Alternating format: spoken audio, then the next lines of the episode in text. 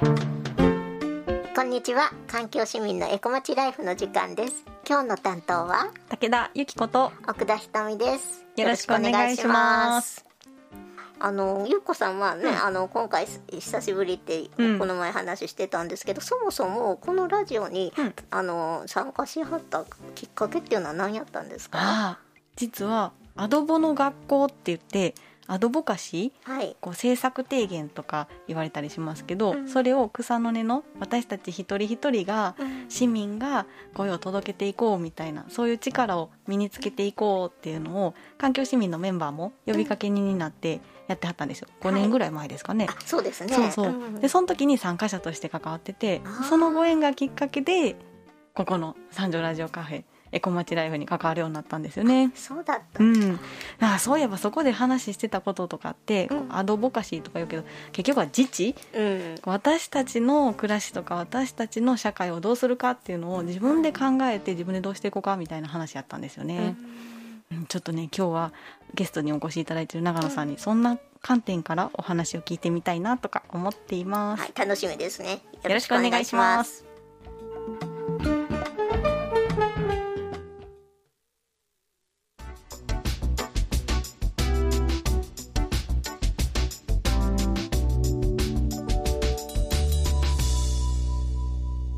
市民のエコまちライフ毎週月曜日午後1時から放送中です。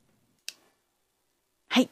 冒頭お話ししたように自治っていうのを自分たちで収めるって書きますけども、うん、そういうの私56年前に学んだ時ははあってなんかすごい大きなことのように感じたりしたんですけど、うん、長野さんにとってあるいは周囲の方々にとって自治ってどんなもんですか？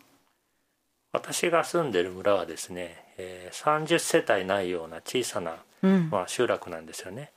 でそういう集落、まあ、たくさん日本にはあるんですけれども、うん、そこが結局周りの自然をですねどうやって使って自分たちの暮らしを成り立たせるのかっていうことをですね常に村集落で考えてきてる、うん、これがまあその自治の基本構造なんですね。うん、で当然その市役所とか今ある行政サービスっていうのは昔ないわけですから、うん、冠婚葬祭それ以外の全てをですね自分たちで考えてきた、まあ、これがその自治なんですね。ところが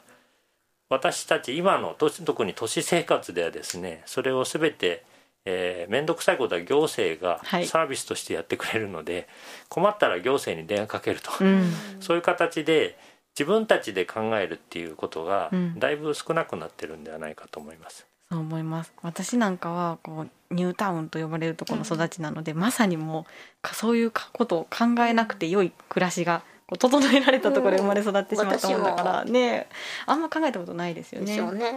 そういうのを考えるっていうのはやっぱり難しいことなんですかね。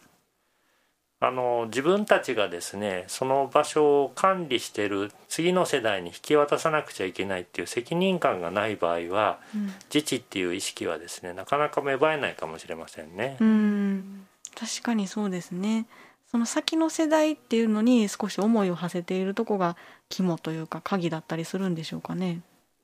当然ながらその管理をしていく中で老若男女がいるわけですけれども、うんうん、まあ、常にその更新していかないとですね、えー、続いてきませんから、うん、ですからある時も今例えば日本の、えー、多くの農村地域山村地域で高齢化が進んでますね。そうすると、はい、自分たちのところで次に渡すべきバトンが渡せないっていう状況になりますね、うんうん、これすごく困った話です、うん、ですからやはりまあその世代の継続性も含めて考えるっていうのは、まあ、本来の自治だと思いますね。うんうん、一方でこう自治っていうのを司っている行政として、まあ、市役所とか、まあ、府庁とかいうのがありますけども長野さんもこの前あの市あるいは府に対して公開の質問状を出されたりしてましたがあれはその後どうなったんでしたっけ？そうですね。まあ新幹線問題があまりにも分かりにくい問題なのでそれに対しての行政のあの態度はどういうことなんですかということを、まあ、公開質問状を通して、えー、我々聞いたんですけれども、うん、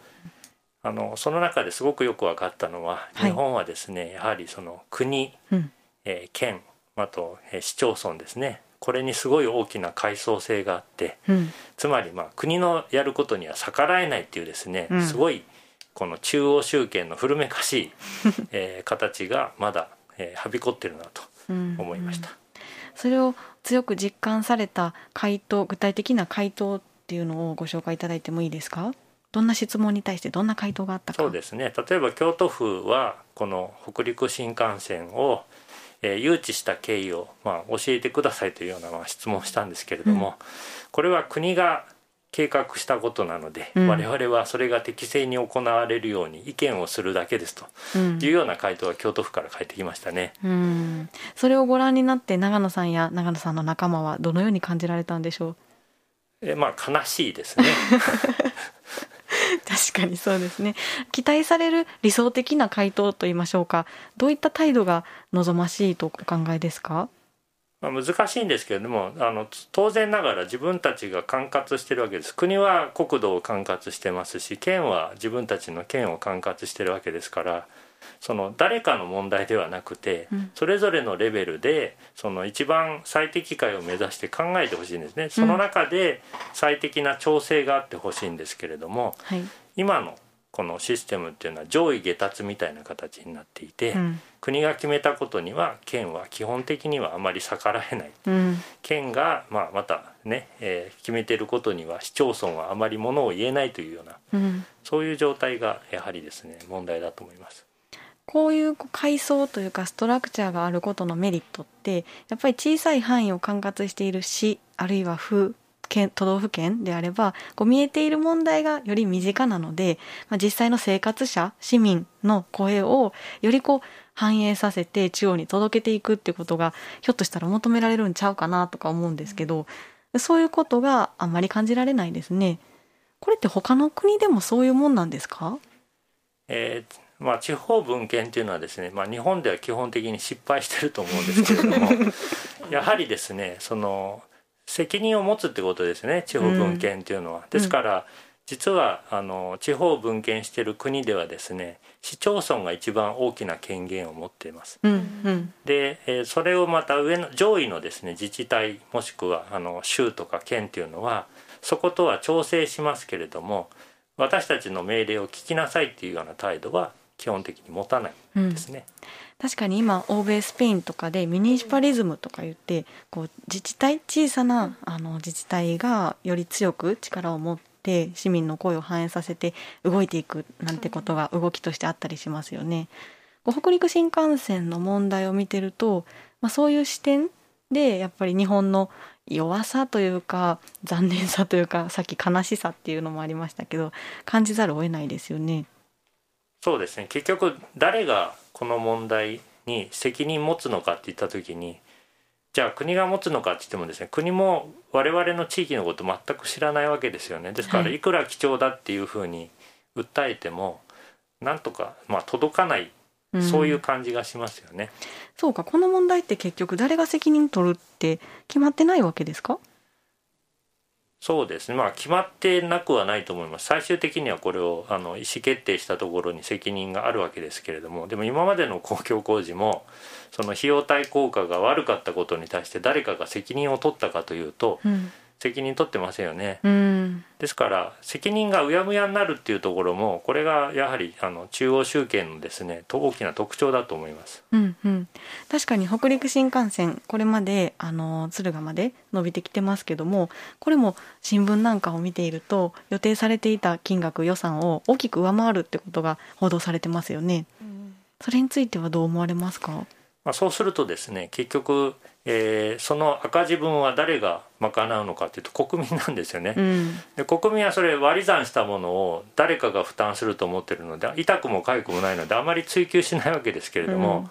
でもこれってよくよく考えると滞在ですよね、うん、国民のその負担をどんどん増やしてるってことになるわけですから、その責任は本当は厳しく問われなくちゃいけないのに、今それがまかり通ってしまってるっていうのがまあ大問題ですね、うん、なんか実際に私たち暮らしているここ生活者としてどういうとこにお金使ってほしいかって細かく考えていくとあんまり新幹線とかトンネルとかじゃなくてやっぱり教育とか福祉とか、まあ、コロナの問題もあるから特に病院医療機関にとかなんかそういう生活レベルの話が出てくるんですけど実際国がどういうことにお金を使ってるかっていうのを細かく見ていくとなんかそういう分野じゃなくってトンネルとかそういうところに大きく使われたりもしますよね。まあ、国が何かしらのビジョンを持っていてですねそれを実現するために、えこういうことが必要だっていう明確な説明がですねあればまだ納得するところがあるんですが、うん、まあ、日本においてはそれがないですよね。非常に曖昧な形でしか提示されてないので、うん、それが果たせなかった時にも誰がじゃあその責任を持ってるのかっていうのは明確でないですね。うん、今のこう現状日本はまあ残念ながらそういった中央集権型のあまり地方分権がなされていない自治が確立していない状況だとしてでもこうもっとより良い暮らし社会っていうのを考えた時にこのままじゃいけないってなんとなく思うんですけど私たちはどのように良い形に変えていけるんですかね？それはですねあの実は皆さんにそのさまざまにあの形で政治に参加する機会っていうのは、うん、あの機会としては設けられてるんですよ。うん、ところが例えばパブリックコメントとかね、はい、うん、意見書とか。でもみんなそのことがあること自体よく知らないですよね。でよく知らないっていうことを逆手にとってですねそういうことをえー、粛々と人の見えないところで進めてしまうっていうことが今いろんなところでなされてます。うん、なんかそういう意味ではパブコメあのスーパーの前とかで書いてみようって気軽に一言書いてみようっていうのをやってる知り合いなんかもいたりするんですけど今回の北陸新幹線でも住民がそうやってこう声を言える場面が確かありましたよね。次はいつですか、えー、2022年の夏頃に、うんうん、えー、環境影響評価準備書っていうのが出た時にですねその準備書が出てから1か月の間に意見書を送ると受理してくれます、うん、なるほど。1か月しかないわけですね、そうかそうか。そうしますとその場面でちょっと声を届けてみる。これはやっぱりパブコメみたいに気軽に一言とかでもいいわけですかね。あの気軽に一言で大丈夫です、うん、でそれは必ずですねその影響評価書の中に収録されます長野さんは実際に前回のその声を届ける場面で書かれたんでしたっけ？たくさん書きました、ね、あそうなんですね。例えばどんなことを書かれたんですか、まあ、この問題環境問題にしてもですねさまざまな問題あります。例えばえこの15年間工事が続くことで地域に負の影響が及びますけれども、うん、そのことの経済評価はしてるんですかと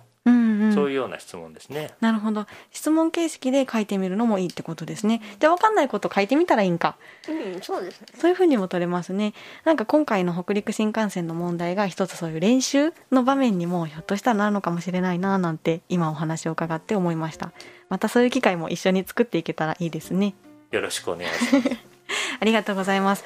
今回長野さんに京都にお越しいただきまして三条ラジオカフェから4回にわたって北陸新幹線の問題をお届けしました。またこの問題まだまだ続くしいろいろ勉強を一緒にしていきたいなと思いますのでまずは皆さんお気になった方は地位の新幹線問題を考える有志の会と検索してみてお気軽にお問い合わせを長野さんにお届けください、はい、4週にわたりどうもありがとうございました。ありがとうございました。ありがとうございました。